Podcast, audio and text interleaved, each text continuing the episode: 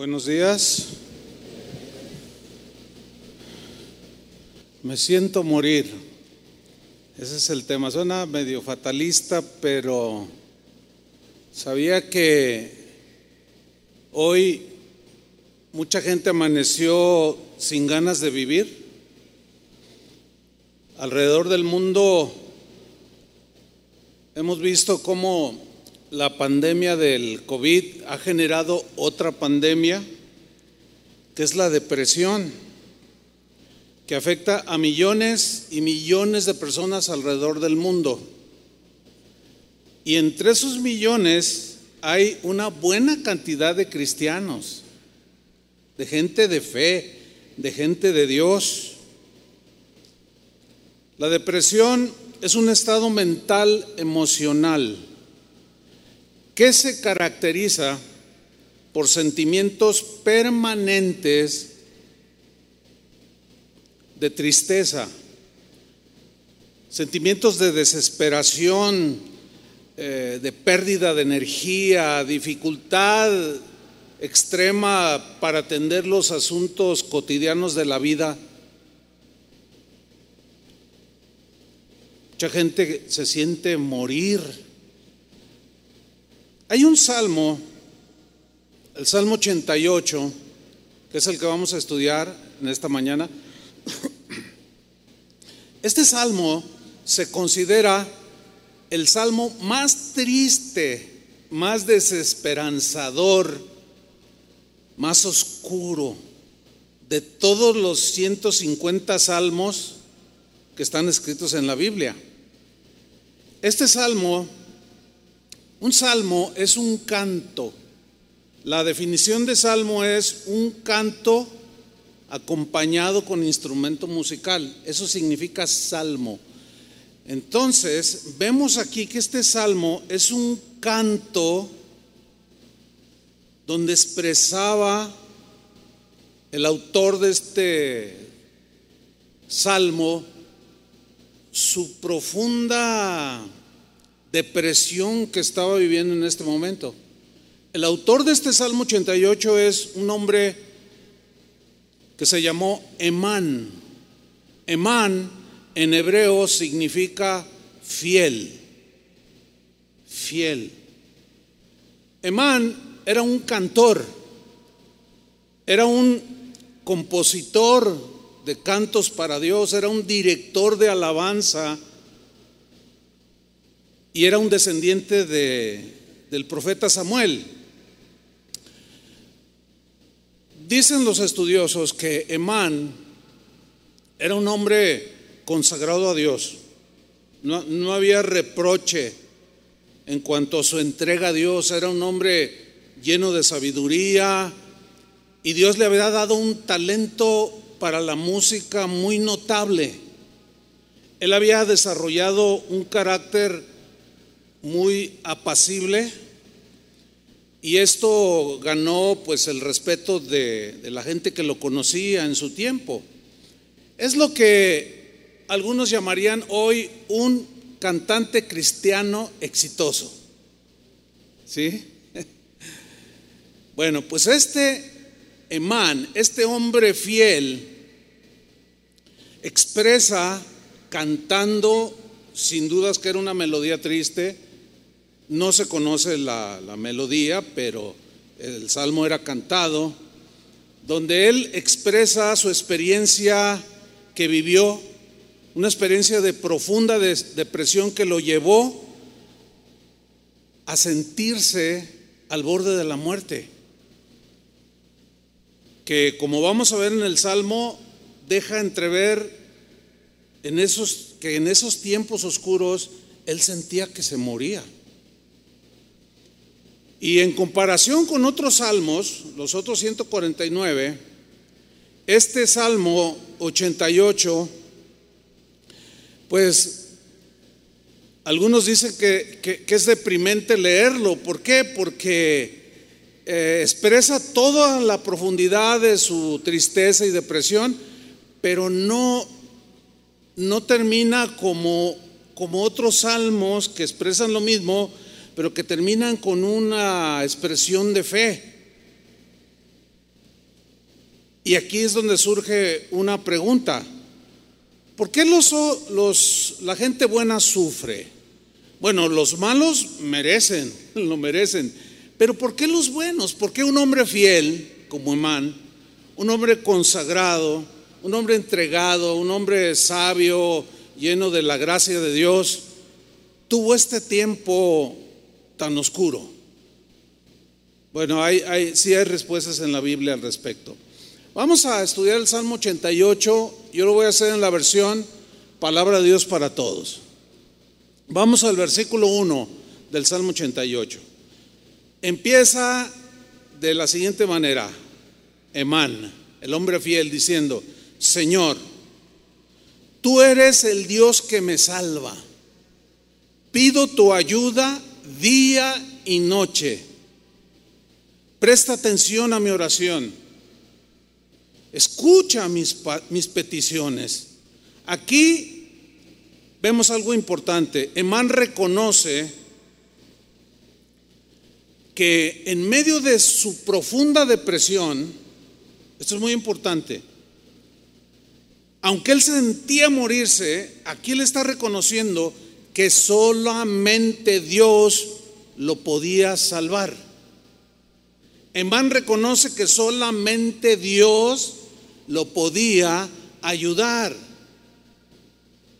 Hay muchas situaciones en, las vidas de todos los seres humanos en las cuales podemos recibir apoyo, ayuda, nos echan el hombro de otras personas, pero hay situaciones en las cuales solamente Dios te puede ayudar, nadie más. Por eso es importante que cada uno desarrolle esa confianza en Dios, esa fe en Él. Solo Dios me puede ayudar, decía Emán. Yo no sé la condición en la que tú vivas, pero quizás o estés pasando, pero es probable que estés en una situación en la que solo Dios, no busques en nada ni en nadie más. Porque a lo mejor está peor que tú en el que estás esperando recibir ayuda o apoyo. Ve a Dios. Entonces, aunque es un salmo desesperante o desesperanzador, Emán comienza con algo importante que reconoce que solo Dios lo podía ayudar. Santiago 5:13 en la versión lenguaje sencillo, dice así, si alguno de ustedes está triste, ¿qué dice? Póngase a orar. La reina Valera dice, si alguno está triste, haga oración. Y la oración es entre tú y Dios y Dios y tú. ¿Por qué? Porque hay situaciones en las cuales solo Dios nos puede ayudar nadie más. Clama como Emán, solo tú, Señor, puedes salvarme. Solo tú, Señor, solo tú puedes ayudarme. Clama como el rey David lo hizo en el Salmo 40, versículo 17.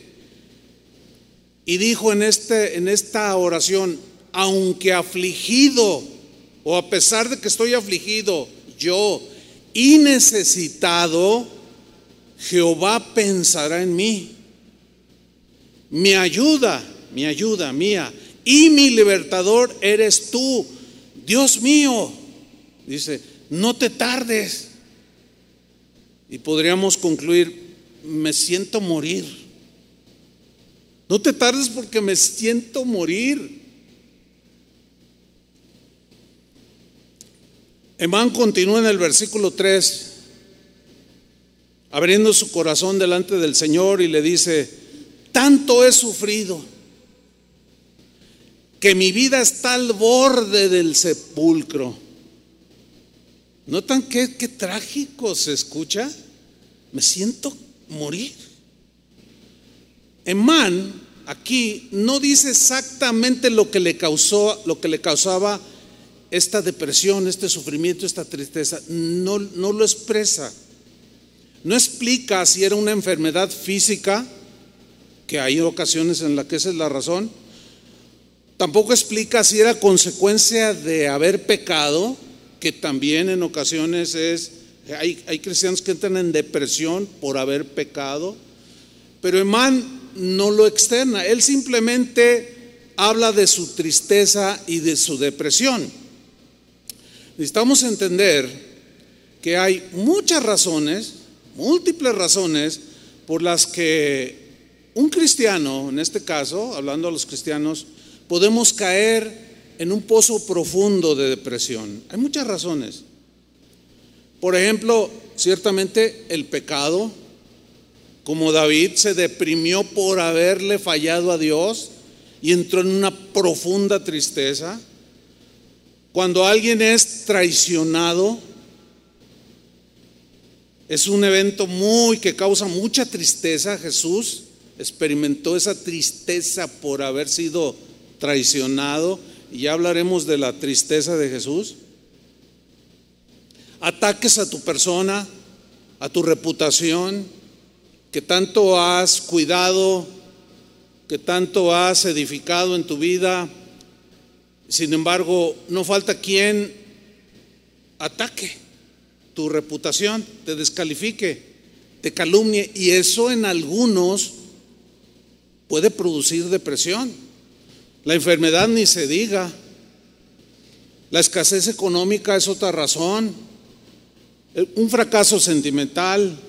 En fin, hay mil razones por las cuales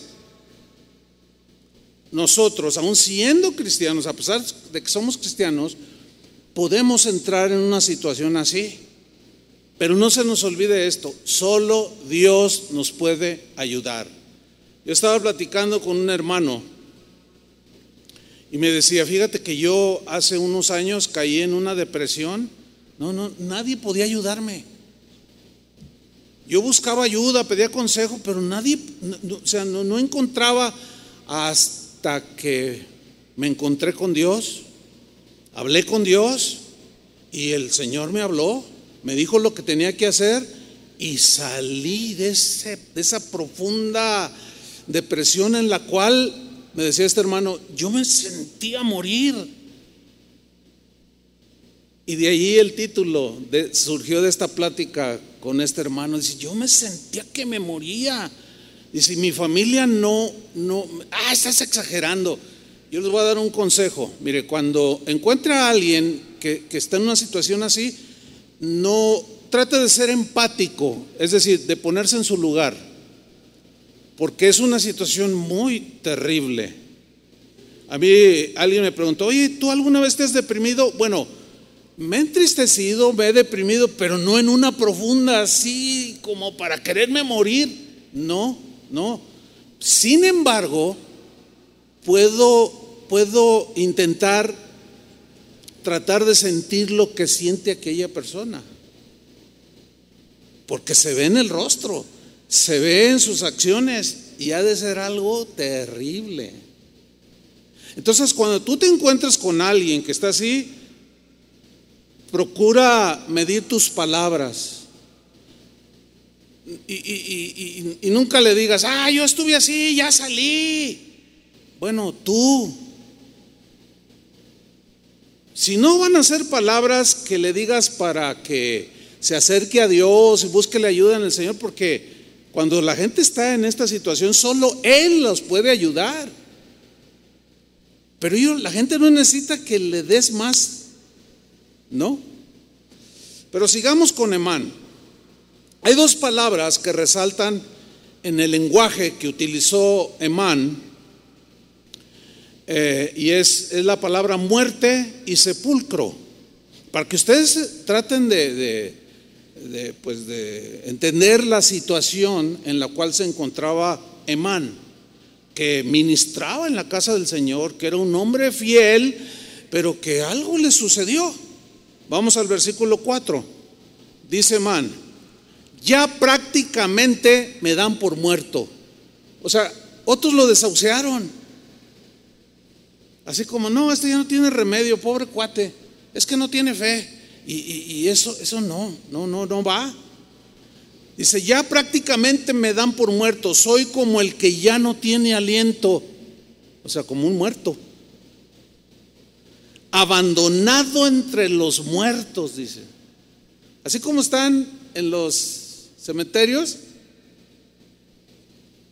pues unas flores todas secas, todo, o sea, así estoy, dice, hermano. Soy como un cuerpo sin vida que yace en el sepulcro, como uno de los muertos que ya te olvidaste, alejados de ti y de tu cuidado.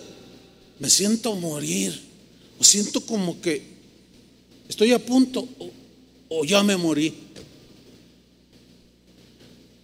La verdad es que leer este salmo, algunos quizás digan, híjole, me deprimí más. Pero vamos a encontrar cosas ahí que nos van a ayudar porque acuérdense que la suma de las palabras de Dios, de la palabra de Dios es la verdad. O sea, ciertamente él estaba en esa situación, pero pero ¿qué nos enseña el contexto general de la Biblia? Hay mucha enseñanza que nos va a ayudar. ¿Se acuerdan de Elías que ya mencionamos? Que después de un gran triunfo que había tenido, de una gran victoria espiritual donde Dios se glorificó. Jezabel lo amenaza, sale huyendo, todo un día corriendo en su huida, cansado, se sienta bajo un árbol y en, y en ese momento ya había entrado en una depresión y le dijo al Señor, Señor, si esto va a ser así, quítame la vida, le dijo. Quítame la vida. Y miren, no solo no se la quitó, ni siquiera se murió porque Dios lo arrebató, se lo llevó. Imagínense a Dios respondiendo oraciones que a veces en nuestra desesperación hacemos. O como aquel ateo que desafiaba a Dios, que se metió a una iglesia y estaba el pecador predicando y estaba la, la gente reunida ahí, se subió y dijo, yo soy ateo, a ver si Dios existe, que me parta un rayo en este momento. A ver, ¿dónde está Dios que me parta un rayo? Ya ven, Dios no existe. Y se levanta una viejita y dice, no, sí existe, pero es tan paciente y misericordioso contigo que no te contesta eso que le estás diciendo. Pero imagínense que nos contestara todo. Porque a veces cuando estamos en una situación así decimos cosas como las que decía Emán. Jonás, a Jonás también le pasó. Aquí el caso de Jonás es muy especial porque Dios le dijo que fuera a predicar y él se fue huyendo, pero finalmente reacciona y va y predica a Nínive y toda la ciudad se convirtió. Imagínate, todo. ¿Qué predicador, qué evangelista no se pondría bien contento porque eh, por su predicación toda la gente se convierte. Sin embargo, él se enojó. Un poco raro el carácter de Jonás. Y se enojó y se fue. Y ahí va también y está ahí todo, todo triste, todo agüitado. Fíjate, la razón de su depresión era porque no estaba contento con lo que Dios había hecho con Nínive. Porque a su juicio de Jonás era que los fundiera todos por idólatras y pecadores. Pero Dios es tan misericordioso que salvó a todos. Pero no le gustó a Jonás, qué increíble, ¿no? Y se deprimió. Y en Jonás 4:3, fíjense lo que le dijo Jonás. Así que ahora, Señor, te suplico que me quites la vida. Prefiero morir que seguir viviendo. Qué mm, complicado es el ser humano, ¿no es cierto? Unos por una cosa, otros por otra cosa, otros por aquel. Pero podemos entrar en situaciones así. Mejor, mejor ya, quítame la vida, le dice, fíjate nada más. Moisés, un hombre de Dios, todos esos que estoy mencionando, Emán, ya cité a David, Elías, Jonás y Moisés, eran gente de Dios, como usted y yo, que servimos al Señor.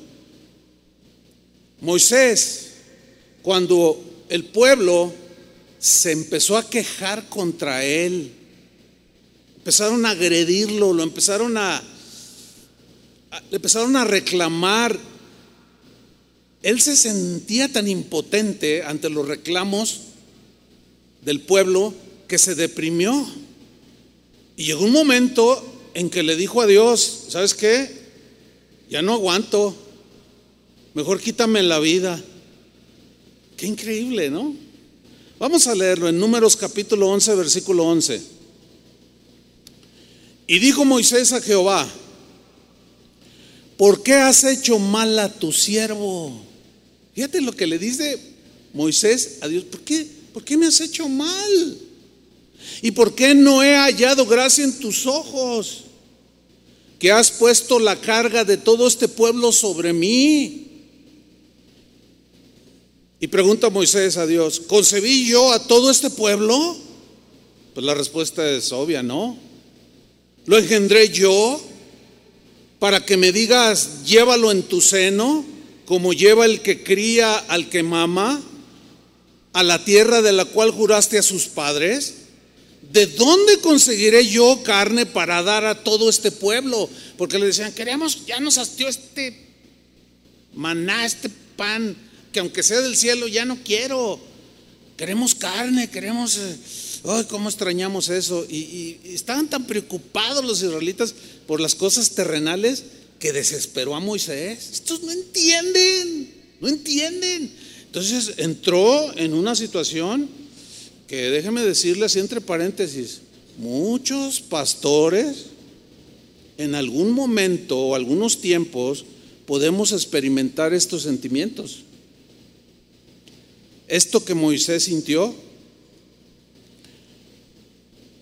Sigo leyendo el versículo 13. ¿De dónde conseguiré yo carne para dar todo ese pueblo? Eso que estaban en el desierto. ¿De dónde? Ve que, hay momentos en, en el que solo Dios puede ayudarle. Solo Dios. Ni Moisés, el, el hombre de los más respetados dentro del pueblo judío y cristiano. ¿De dónde les doy carne? Porque lloran a mí diciendo, danos carne que comamos. Versículo 14, no puedo yo solo soportar a todo este pueblo. No puedo. Que es más, que me es pesado en demasía. Y mira el versículo 15. Y si así lo haces tú conmigo, yo te ruego que me des muerte quítame la vida, porque ya no aguanto. Dice otra versión, ya no los aguanto. Son muy mala onda. Una vez escuché de un pastor que un domingo se paró enfrente, de su congregación. Un pastor que en ese momento estaba muy desalentado, estaba deprimido. Este pastor, esto sucedió en los Estados Unidos, este pastor había pastoreado esa congregación por 30 años. Y de pronto cuando ya le dan el micrófono, comenzó a decir, por 30 años he pastoreado esta congregación.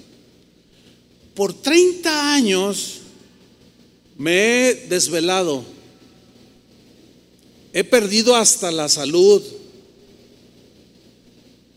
Por 30 años he sanado las heridas de todos ustedes. Por 30 años he animado el corazón de todos ustedes. Por 30 años, por 30 años he hecho esto y lo otro. Y siempre me están criticando. Siempre soy la comidilla de ustedes. Y muchos de ustedes me calumnian. Qué injustos son. Estaba ese pastor, se sentía morir.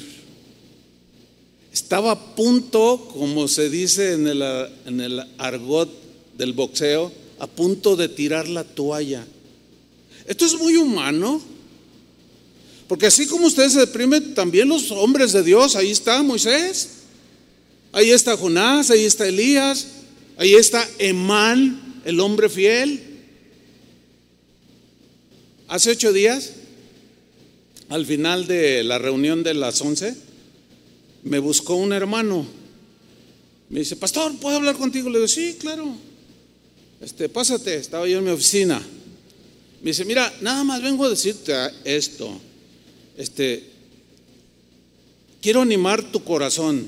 Le digo, no, pues no estoy, no estoy. O sea, no, no, no estoy, no, no, no, no, no, dice, yo, yo te conozco porque es un hermano que tiene en la congregación 36 años de los 40 que tenemos como casa de oración. Dice, no, no, yo te conozco, dice, pero de todas maneras, yo sentí en mi corazón este, decirte, mira, tú me has bendecido así, Dios te ha usado así. Le digo, mira, no, no estoy deprimido, ni agüitado, ni triste, pero me bendicen tus palabras. Dice, yo solamente quería decirte eso. No, pues te agradezco, hermano. Te agradezco porque, dice, mira, yo, yo, yo, yo, yo puedo entender, porque yo tuve un tiempo oscuro en mi vida. Y empezó a contarme, pero Dios me sacó de ahí. Y me sacó en unos mensajes que tú compartiste. Pero fue Dios el que me, el que me ayudó. Tú no fuiste, fue Dios, pero Dios te usó. Entonces, así como, como esos hombres de Dios, este pastor, esto sucedió hace dos años en los Estados Unidos. Pero sigamos con, con Emán. Versículo 6. Sigue diciendo Emán, me has echado en el hoyo más profundo, en la oscuridad de los abismos. ¿Se imaginan esto cantado? Bueno, si ustedes son observadores, hay algunos cantos que hablan de, que han compuesto los, los cantores de aquí de Casa de Oración, que hablan de tiempos de tristeza. En mi angustia te clamé. Ah, hoy lo cantó Irán. En mi angustia te llamé. O sea, es un canto que habla de, que estaba en angustia. Una vez alguien me mandó un correo y me dijo, no, esos cantos que ustedes cantan están deprimentes, dice. Digo, oye, pues son salmos. Y luego dice, ¿a poco son salmos? Yo dije, no, este no lee la Biblia. Ya, ya no le dije nada. Dije, no, pues cómo me pongo a alegar con alguien que es como hablarle a la pared, ¿no? Entonces hay gente que dice, no, no, todo debe ser gozo. No, no, podemos cantar nuestras tristezas, ¿cómo no? Claro que sí. David las cantaba, Emán las cantaba. Y otros hombres de Dios. Moisés también cantó. Cantaron cantos de alegría, de victoria, pero también tuvieron sus tiempos en los que expresaban su corazón y su condición. Entonces, aquí vemos que Emán me ha echado en el hoyo más profundo. Eh, por un lado reconoce que Dios está detrás de todo lo que le sucede. ¿eh? Me has echado en el, en el hoyo profundo. Él está reconociendo que Él está allí porque por alguna razón Dios lo permitió. Esto es bueno entenderlo. Fíjense cómo dentro de lo, oscuro del Salmo, Él deja ver verdades profundas acerca de Dios. Me echaste al hoyo más profundo. Estaba consciente que Dios por alguna razón lo había permitido. ¿Sí? El problema es cuando nosotros estamos en alguna situación que Dios permite en nuestra vida,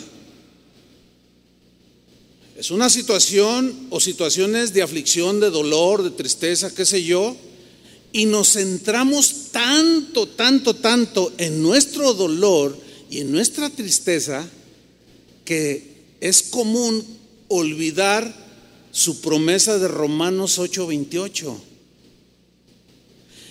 La gente del Antiguo Testamento no tenía la revelación del Nuevo Testamento que hoy nosotros tenemos. Ahí estaban todas esas verdades, pero estaban como muy escondidas. Cuando se revela Cristo, se revela todo. Entonces, Emán dice, me has echado al, hoyo más profundo, o sea, reconociendo que por alguna razón, pero, pero él no entendía, Dios había permitido estar en, esa situación. Ahora, ¿qué dice Romanos 8:28? Todos lo sabemos de memoria, o la mayoría. Y sabemos que a los que aman a Dios, todas las cosas les ayudan a bien. La palabra ayudan a bien es la palabra sunergeo, sinergeo, donde viene sinergia, que es la cooperación, una cooperación. Sinergia significa cooperar con algo para lograr un, fin, ¿no?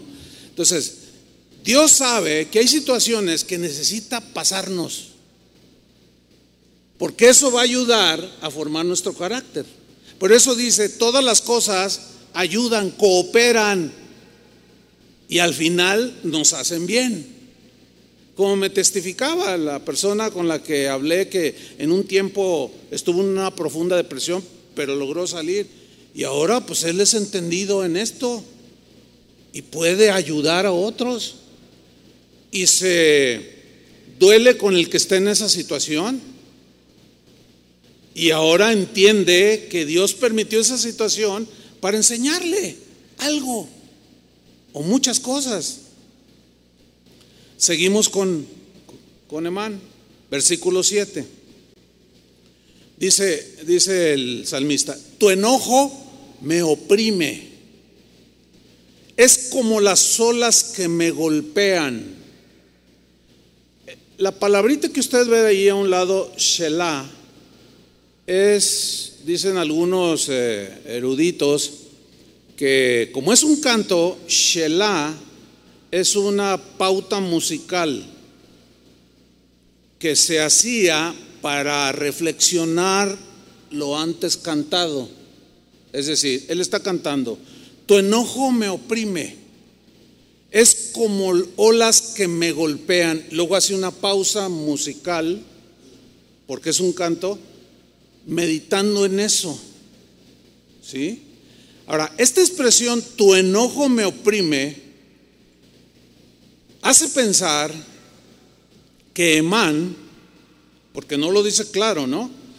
Que Emán reconoce que parte de su aflicción pudo haber sido un pecado, que parte de su depresión y de su desesperanza pudo haber sido un pecado. O sea, esto es lo que, lo que nosotros pensamos. No sabemos porque Emán no lo dice. Contrario a David, que ya lo estudiaremos, él sí lo dice, que por su pecado él, él había entrado en una profunda depresión, en un valle oscuro. Pero Emán no. Pero de ser así, Emán no dice que el enojo de Dios sea injusto porque cuando violentamos su palabra, cuando pecamos, ofendemos a Dios. Y Dios, como dice la Biblia, no entristezcáis al Espíritu de Dios. Claro, el Espíritu Santo no se deprime como nosotros. Ahí es una tristeza por vernos que nos seguimos tropezando o porque resistimos al Espíritu Santo o porque no le obedecemos. Pero si fuera el caso de que eh, Emán eh, vivía esto por pecado, él no está diciendo que Dios o que su enojo sea injusto, ¿no? Él está diciendo, bueno, estoy así porque fallé, ¿verdad? Si este fuera el caso de consecuencias o depresión por haber pecado, no debemos olvidar, escuchen cristianos, no debemos olvidar la disciplina del Señor. Porque el Señor, al que ama, ¿qué? Disciplina. Fíjense lo que dice Hebreos 12, versículo 11. Dice el escritor de esta carta, es verdad, o sea, sin lugar a dudas, es verdad, contundente, que ninguna disciplina, o sea, de parte de Dios, que ninguna disciplina al presente parece ser causa de gozo. Pues nomás pregúntenle a sus niños si se gozan cuando los disciplina. Pues no, no, no parece ser algo por lo cual me voy a gozar, sino de qué? Díganlo, ¿de qué? Tristeza. Así como el niño se pone triste porque su padre o su mamá lo disciplinan, pero el niño tiene sentimientos de, ya no me quieres. Yo le pregunto, ¿ya no lo quiere? Precisamente porque lo quiere, porque lo ama, es que desde temprano lo corrige, ¿no es cierto? Porque el que no corrige a su hijo desde pequeño, eh, no lo ama. Y hay un amor mal entendido. Hay que disciplinar, hay que corregir. Pues igual con Dios. Nos portamos mal, le desobedecemos, lo resistimos, violentamos su palabra. Es obvio que viene una disciplina que nos hace llorar y que nos puede meter en una profunda depresión y ya no me quieres. Y el Señor, yo, yo me lo imagino así, poniendo su, bueno, son expresiones, se le llaman antropomórficas o, expresiones humanas, porque Dios es espíritu, Él no es como nosotros, ¿no? Pero yo me imagino a Dios usando esta expresión, poniendo su mano en el pecho y diciendo, sí te amo y con todo mi corazón. ¿Se lo pueden imaginar así? Poquita imaginación. Porque así dice la Biblia, que Él nos ama con amor entrañable y que de tal manera amó Dios al mundo que dio a su Hijo por ti y por mí. Entonces sí nos ama. Pero el Señor al que ama, disciplina. Y eso a veces te puede meter, nos puede meter en profunda tristeza, que puede llegar al extremo si no aceptamos el perdón de Dios, si no pedimos perdón y cuando lo pedimos lo aceptamos y seguimos en esa situación, en esa, en esa actitud, nos podemos deslizar a una no una tristeza que produce el Espíritu Santo, sino ya a una depresión, en la cual podemos cometer más errores porque no estamos aceptando la disciplina del Señor. Retomo Hebreos 12:11. Es verdad que ninguna disciplina al presente parece ser causa de gozo, sino de tristeza. Pero después Romanos 8:28. Pero después queda fruto apacible de justicia a los que en ella han sido ejercitados, o sea, en la disciplina. Y mira el versículo 12, por lo cual levantad las manos caídas y las rodillas paralizadas.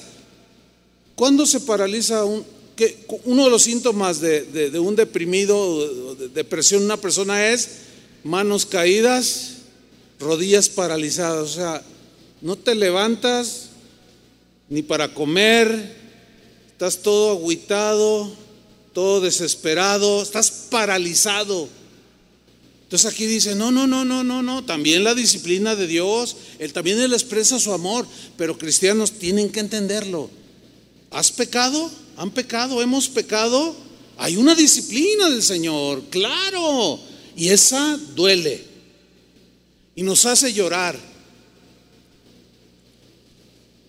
Necesitamos arrepentirnos de nuestros pecados, recibir su perdón, confesar el pecado, recibir su perdón y créanmelo, se los digo así como dice aquí, es verdad.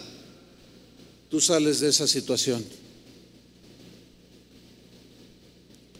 Seguimos con Emán, versículo 8. Sigue diciendo Emán, me has dejado sin ninguno de mis amigos. O sea, notan cómo está atribuyendo a Dios, Él está detrás de todo lo que me está pasando. Pero me dejaste sin mis amigos. Has hecho que sea un indeseable para ellos. Estoy como encerrado y no puedo salir. Me siento morir. Qué terrible. ¿Tampoco no está profundamente deprimente este salmo? Porque está saliendo del corazón de alguien que estaba en esta situación. Mira, aquí en este versículo 8, el abandono de los amigos de Man hicieron el pozo de la depresión más hondo. Es decir, sus amigos lo abandonaron. Qué triste es cuando los que se decían tus amigos te abandonaron. Qué triste es sufrir el abandono de un amigo de alguien que le decía a otros, amigo, amigo, y te saludaba allí, a mi amigo, a mi amiga, ay sí, amiga, hasta se hizo ya como un cliché, tú vas al mercado de abastos, vas al, al de San Juan de Dios, ¿qué va a llevar amigo? Todos son amigos. Pero a la hora de la hora, ¿dónde están los amigos? Bueno, hasta los amigos se fueron.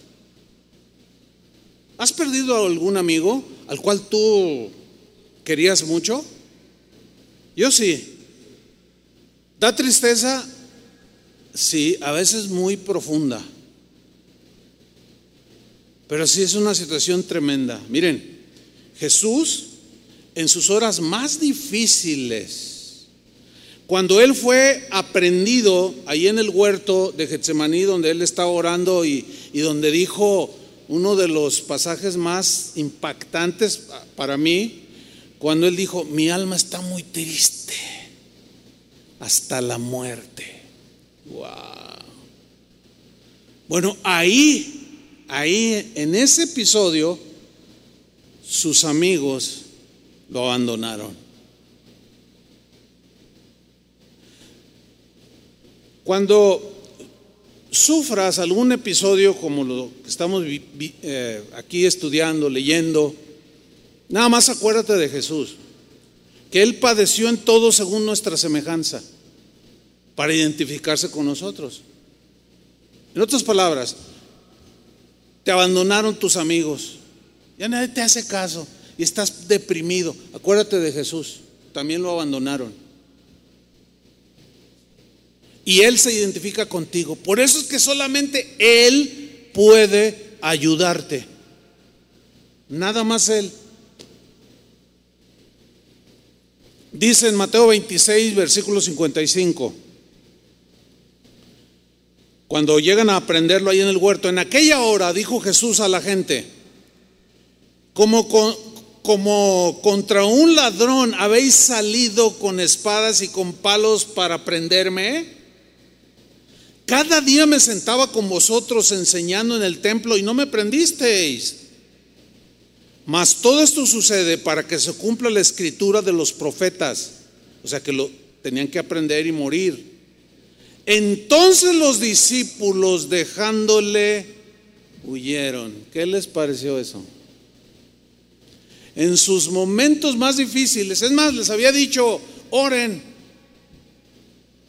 oren y él se retiró. Cuando regresa, los encuentra como, como algunos de ustedes están ahorita. Eso me deprime a mí y a veces me siento, no, no, tampoco, tampoco. Estaban dormidos los discípulos. Entonces, ay, el maestro, no pueden ni siquiera una hora. Bueno, ya el Señor como diciendo, no, no, pues este, eh, sigamos. Adelante. Ahora, ¿tú tienes amigos? ¿Cuántos tienen amigos? Nunca abandones un amigo. Nunca traiciones un amigo. No sabes lo que puedes producir en el corazón de una persona. Uno de los de las decepciones y dolores más profundos que hay en un ser humano es la traición. Hay algunos que, se, que, que pierden la compostura, se deprimen de tal manera que se quedan ahí y terminan amargados. No es, no es muy fácil enfrentar una traición. No es muy fácil, no es nada fácil. Muchos salen, otros se quedan. Es muy probable que algunos de ustedes estén ahí, en el Valle de la Amargura. Y cada vez que se acuerdan de ese amigo, como ahorita están recordando, que los traicionó, ah, pero Ah, que Dios lo bendiga. No, hombre, eso suena que se vaya al infierno. Que Dios lo bendiga. No, no, no inventes. O sea, no podemos, no, no podemos, ¿cómo fingir eso? No, pero que Dios lo bendiga. No, no, es que se vaya al infierno y que pague diez veces lo que me hizo. No, hermanos, ¿quieres salir de allí? Perdona. Ven como, hay muchas razones por las cuales podemos estar ahí, en ese valle de la depresión, en, ese, en esas arenas movedizas que mientras más queremos salir, más nos hundimos porque nos traicionaron.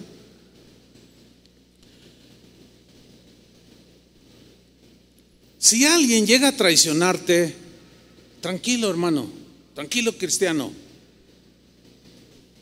Dios jamás te traicionará si tus amigos o, gente muy cercana a ti te abandonara, porque cabe esa posibilidad. Hace días hablaba con una hermana ah, de aquí de la congregación y me decía, dice, fíjate que el otro día pasaba yo debajo de un puente y, vi cuando llegaron los, la, Cruz Roja y estaba un ancianito allí bajo un puente. Y, pues estaban los autos, yo me paré porque estaban ahí eh, atravesada la ambulancia y, pues estaba enfrente de mí y era un ancianito bien viejito y estaba ciego. ¿Qué está haciendo aquí? Le preguntó un paramédico. Dijo, pues aquí me trajeron mis hijos. ¿Dónde estoy? Lo abandonaron.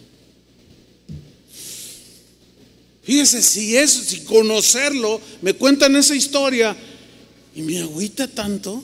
Y digo, o sea, se queda uno sin palabras. ¿Cómo? Sí, que sus hijos lo llevaron ahí. Ahorita venimos, papá. Ya tenía como ocho horas ahí sin comer, con sed, con peligro de y cieguito. Pues así somos los seres humanos de malvados. Qué mala onda somos. Nada más que nada más vemos cuando nos hacen, pero cuando hacemos, entonces cuidamos de, cuidémonos de hacer y cuando nos hagan, tranquilo. Si te abandonan y lo... Ay, hermano, es que podemos vivir muchas cosas en, esta, en este mundo que es como, como un valle de lágrimas. David dijo algo que tú, tú y yo debemos de abrazar. Es un salmo, fíjense por cierto. Salmo 27, versículo 10. Cantando David dijo lo siguiente, aunque mi padre, Salmo 27, 10, aunque mi padre y mi madre me abandonen, fíjate, los más cercanos a mí, aunque mi padre y mi madre me abandonen, el Señor me recibirá en sus brazos. Es exactamente lo que Man está diciendo en el versículo 1. Solo tú, Señor, me puedes ayudar para que aprendamos y cristianos aprendan a depender 100% del Señor. Por eso hay un texto de uno de los profetas que dice, maldito el hombre que confía en el hombre. O sea, ¿por qué maldito? Porque al confiar en el hombre que traiciona, que miente, que te despoja, que te traiciona, que todo, pues qué bien vas a sacar pura maldición. Pero Dios jamás te va a fallar, Dios jamás te va a traicionar, Dios jamás te va a abandonar. Por eso, cristianos, pongan sus ojos en Jesús, en el autor y en el consumador de la fe. Sigamos con Emán. Vamos en el versículo 9. Dice Emán, mis ojos me duelen tanto, me duelen de tanto llorar. Yo no sé cuántos han pasado una situación así. Yo, a mí no me ha, no me ha pasado algo así tan, tan extremo. Llorar sí, pero, pero así que te duelan los ojos. ¿Has visto gente que llora tanto por algo que le sucedió? Que, que ya nada más hacen, hacen gestos ya, como que se le seca, se le secan las lágrimas ya, ya ni le salen de tanto llorar. Traten de hacer un, aunque sea un mínimo intento, de ponerse en los pies o en los zapatos de alguien así, para tratar de comprender que no son situaciones fáciles. Y tú no puedes llegar, ya, ya, ya, vieja llorona. No, hermano, no. ¿Y tú qué tienes, muchacho? Y ahí está el adolescente llorando, la muchacha de 15 años. Ah, no me vengas con tus. ¿Qué, qué? A ver, ¿qué, qué? Pues qué lo que no tienes acá de tu corazón. No. ¿Sabían que dentro de los millones, 300 millones habla la OMS, de, personas alrededor del mundo tienen depresión profunda? ¿Saben que el mayor porcentaje está entre los 12 años a los 29, 39? Los adolescentes son muy propicios. Aunque sean por razones, digamos, muy frívolas, ¿no? Ay, tengo un diente chueco. O sea, suena así como, como, como jocoso, pero no, no, no es mi intención hacerlo, ¿no?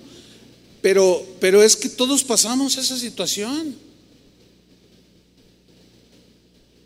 Y hay adolescentes que se deprimen porque estoy muy flaca, porque estoy muy gorda, porque estoy muy chaparrita, porque tengo los ojos saltones.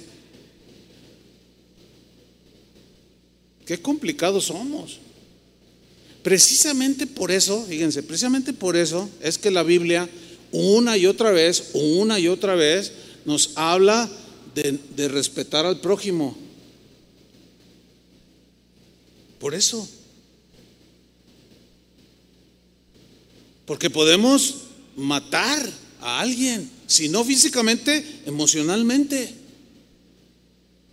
Y lo dejas muerto cuando traicionas a alguien, etcétera, etcétera. Entonces aquí Emán dice, mis ojos me duelen de tanto llorar. Y luego dice, Señor, noten que no se desliga del Señor, ¿eh? Sigue allí con Él. Señor, le dice, oro a ti todos los días.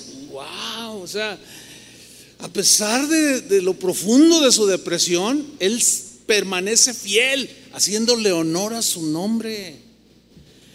Y la Biblia dice en Apocalipsis que los cristianos somos llamados ¿qué? Los fieles. Fiel, fiel tiene la connotación de creyente. Los fieles están reunidos hoy. Pero tiene la connotación de los que están firmes, inalterables en su fe con Dios, a pesar de lo que estén viviendo. Entonces, aunque Emán estaba en una profunda depresión, no abandona a Dios. Sigue allí con Él. Y si tú, y si Él existiera en estos tiempos, imaginemos un poco, y, nos eh, damos cuenta de que Él está allí y, está, y sabemos que está deprimido. Oye, man, ¿sientes a Dios? Y va a voltear y te va a decir, no siento nada, me siento morir. Oye, pero tú eres un hombre bueno. Mira los salmos, otros salmos que has compuesto. Dios te usa. Eres un hombre temeroso de Dios.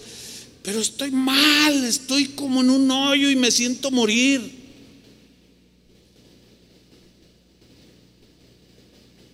Es, es muy difícil decir algo con una persona así. Pero basta con decirle, ve con Dios, así como Emán. ¿Sí? Y él no se despegó. Aunque me duelen mis ojos de tanto llorar, Señor, oro a ti todos los días. ¿Cada cuándo? Todos los días. Hacia ti levanto mis manos, aunque no lo sienta. Sigue siendo un hombre fiel, de fe, aunque sentía que se hundía y que se moría. Versículo 13, Señor, le dice, otra vez, Señor, te pido que me ayudes. Oro a ti muy temprano cada mañana porque me siento morir. ¿Qué estamos viendo aquí en este hombre usado por Dios, de buena reputación, fiel? Estamos viendo un hombre común. Emán era como cualquier ser humano, como tú, como yo, como Moisés, como Elías. Sin embargo, Emán daba honor a su nombre, que significa fiel. Y nosotros, ¿qué somos? Cristianos. Necesitamos honrar ese nombre con lo cual la gente se dirige a nosotros. En Antioquía llamaron a los eh, discípulos de Jesús por primera vez cristianos, pero tenía una connotación ofensiva. Esos cristianos, o sea, no, no era algo como hoy que, ah, que soy cristiano y suena, suena bien, o sea, no suena ofensivo, pero en aquel tiempo era este, despectivo decirles cristianos. ¿Y, qué significa cristiano? Un seguidor de Cristo. Alguien que hace lo que Cristo hacía. Alguien que vive como Cristo vivía. Alguien que amaba como Cristo amaba. Alguien que perdonaba como Cristo perdonaba. Hagamos honor a ese nombre que nos han dado de cristianos o que tú mismo dices que eres. Hazle honor a ese, nombre, como Emán lo hizo. Emán permaneció fielmente orando a Dios todos los días.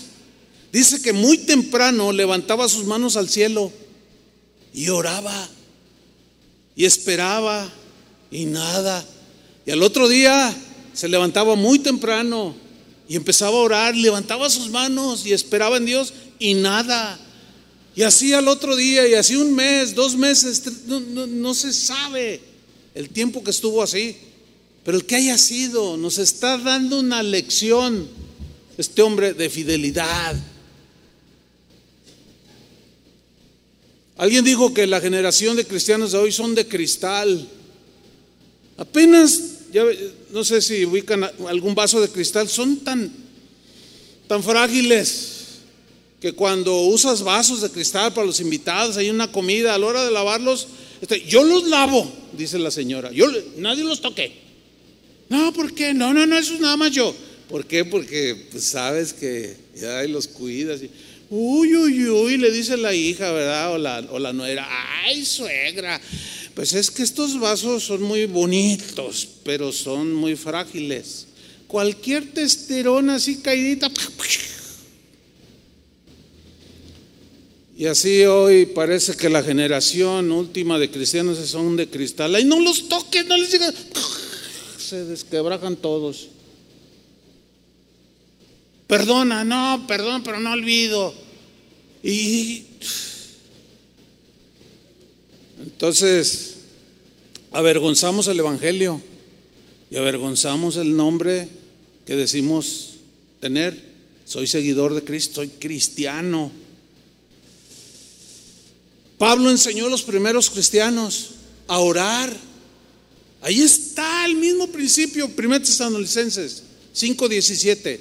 Pablo les enseñó a los primeros cristianos, orad sin cesar. ¿Cómo? Orar sin cesar. ¿Qué significa? Habla de desarrollar un espíritu de oración, no solo el acto mismo de hacerlo, como hace rato que hicimos el acto mismo, Señor, te pedimos por los hermanos que están en situaciones, etcétera o, cuando tú oras, es el, acto mismo, sino desarrollar un espíritu de oración donde quiera que tú estás.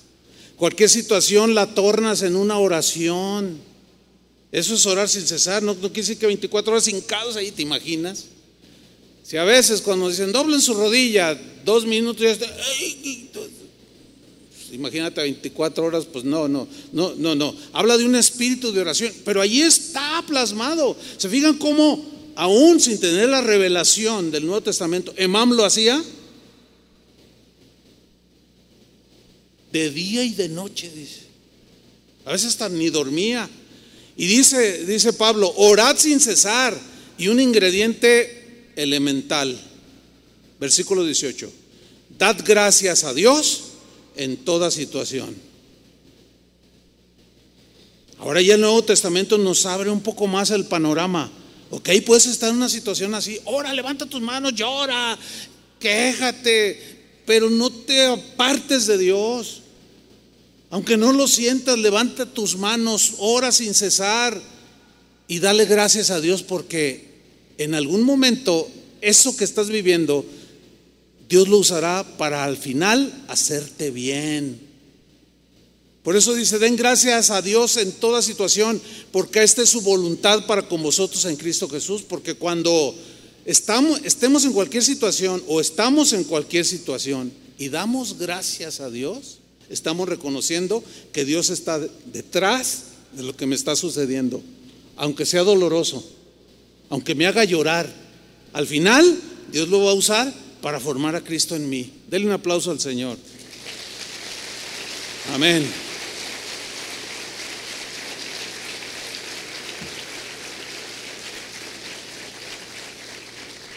Seguimos con Emán, versículo 14. Él sigue, Señor, ¿por qué me abandonas? ¿Notan que Emán expresa una sensación de abandono?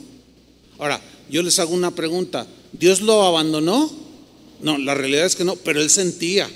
Es una sensación. ¿Por qué? Porque no, no sale de la situación porque no ve la oración contestada. Entonces puede haber una sensación de abandono. Y le pregunta por segunda vez, ¿por qué te niegas a escucharme? Emán está expresando que él, él tiene una percepción de que Dios no lo escucha o no lo escuchaba. Ahora yo les pregunto, ¿Dios no lo escuchaba? ¿Verdad que sí lo escuchaba?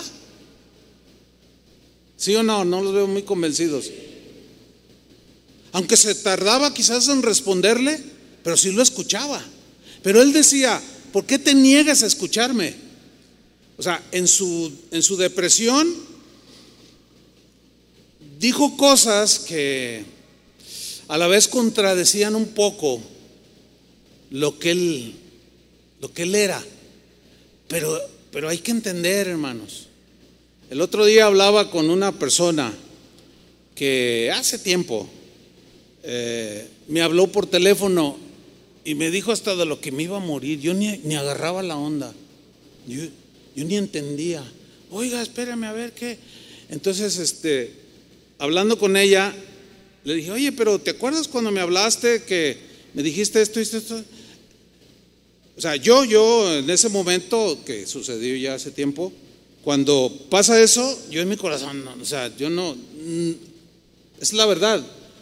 O sea, no me ofendí, no, no me hería. O sea, la perdoné, vamos.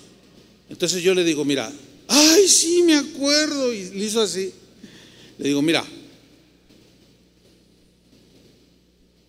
tú me ofendiste de manera injusta. Le dije, pero yo te perdono. Perdóneme, pastor, perdóneme, por favor, me dice. Yo le digo, sí, sí, te perdono. Por supuesto que te perdono.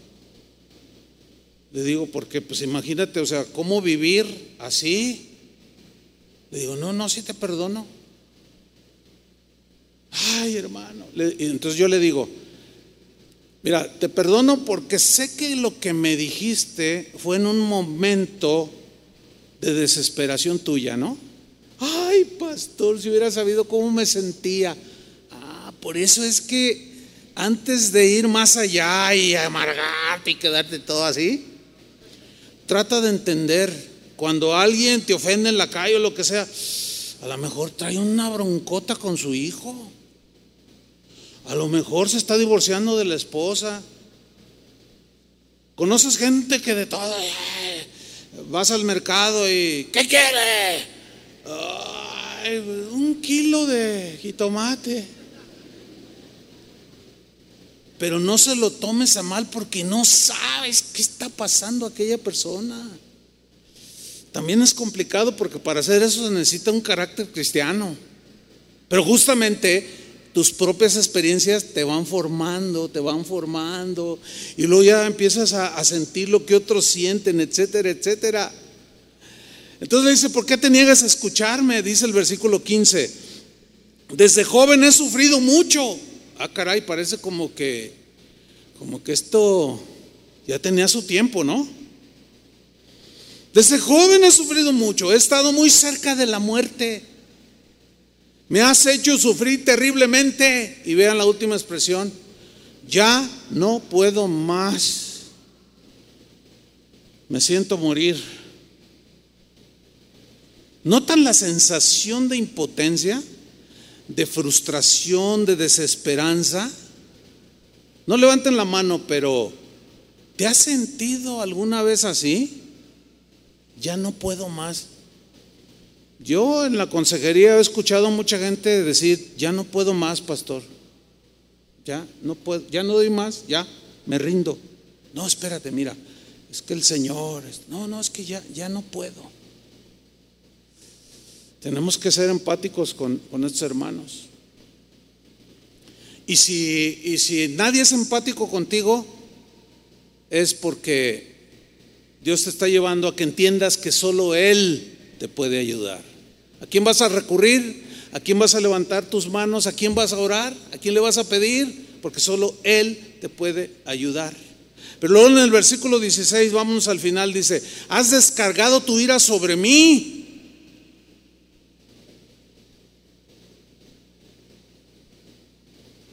Estoy acabado.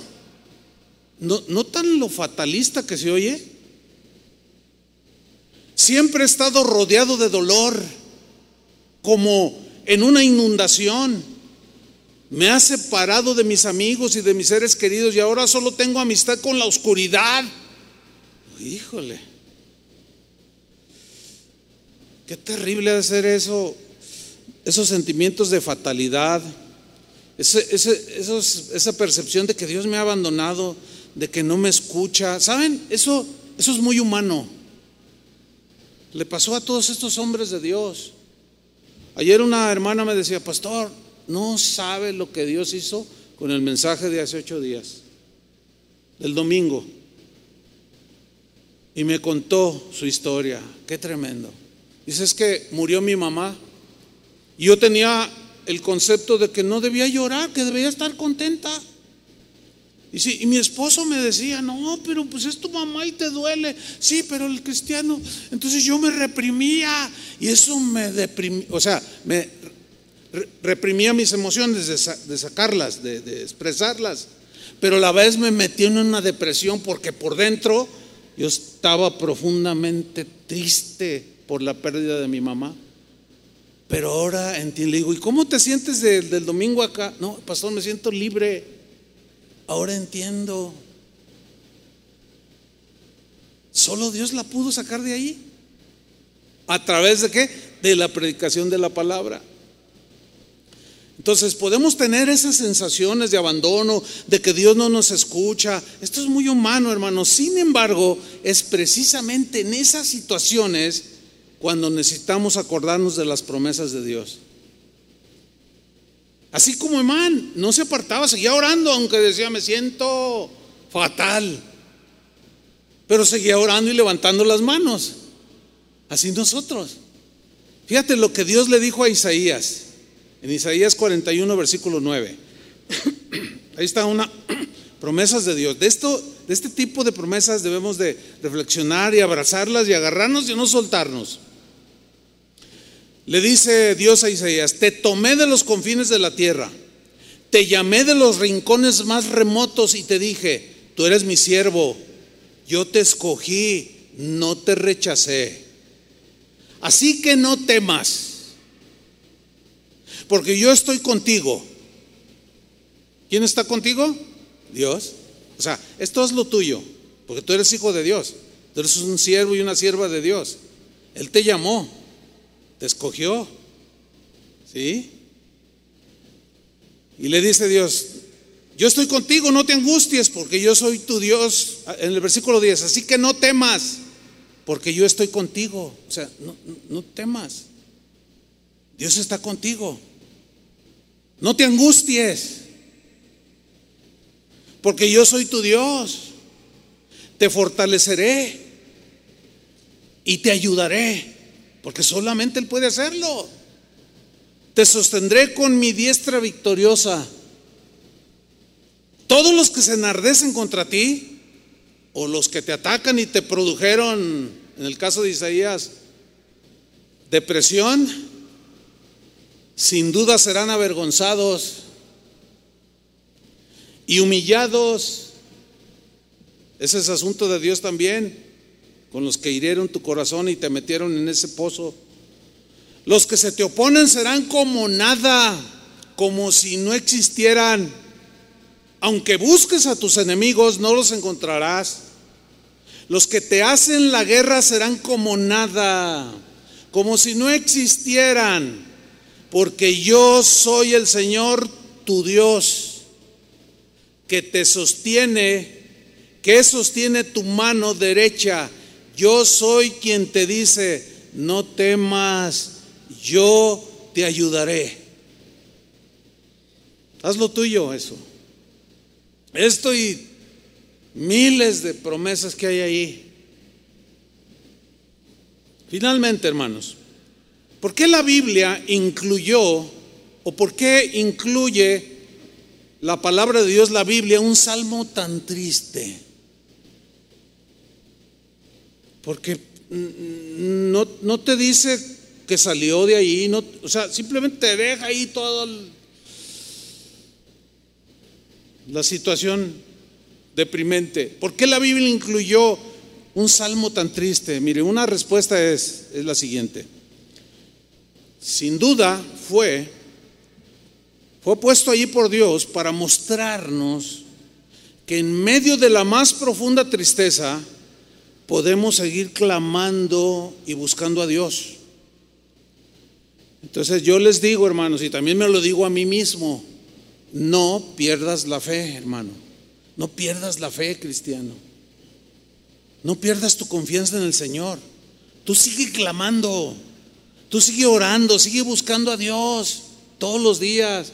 Levanta tus manos, aunque tengas la sensación de que no te escucha. Sí te está escuchando, pero es una percepción humana por la depresión en la que puedes estar.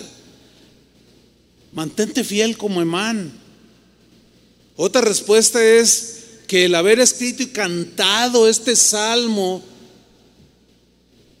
de manera tan honesta, sin hipocresía, una manera abierta, fue cantada, escrita y cantada por un hombre llamado Emán, nos enseña que también la gente de Dios sufre experiencias iguales a las que vivimos tú y yo el día de hoy. Y que estas historias sirven para precisamente ayudarnos a entender lo complejo que somos y que finalmente nuestra única ayuda es Dios. Este salmo pues nos enseña que en medio de tanta oscuridad, tanto dolor y soledad, nos enseña a no bajar los brazos. Nos enseña a seguir esperando en el Señor, que tarde que temprano nos sacará del pozo de la desesperación, del fango cenagoso. Y al final terminaremos cantando como el rey David, que dijo cantando en el Salmo 40, versículo 1. Fíjate lo que dijo, pacientemente esperaré a Jehová. ¿Qué no es lo que hizo Emán?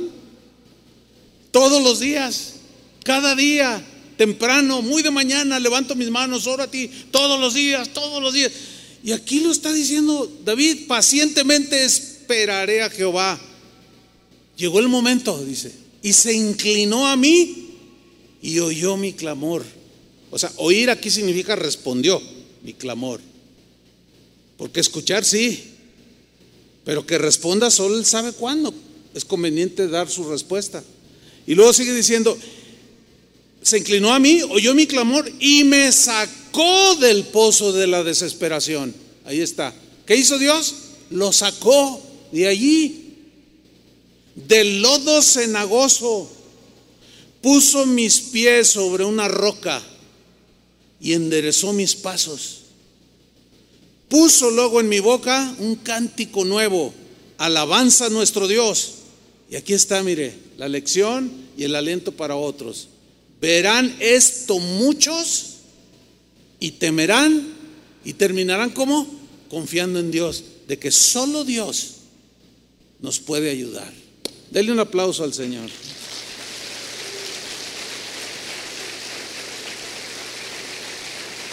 Amén. Gracias, Señor. Pónganse de pie, por favor. A veces cuando estamos en el tiempo de alabanza, los, los que están ministrando dicen, levante sus manos. El otro día oí, oí una, un comentario a manera de crítica en, un, en una página de, internet que decía, ay, los directores de alabanza manipulan a la gente. Levante sus manos, este, ínquese, haga esto, haga el otro. No, espérame, no es manipulación. Esa persona que dijo eso no lee la Biblia. La Biblia está llena de expresiones. Orad, a ver, oren, ah, lo están manipulando. Por favor, hermano. La Biblia está llena de expresiones como levantad vuestras manos a Dios. ¿Sí o no?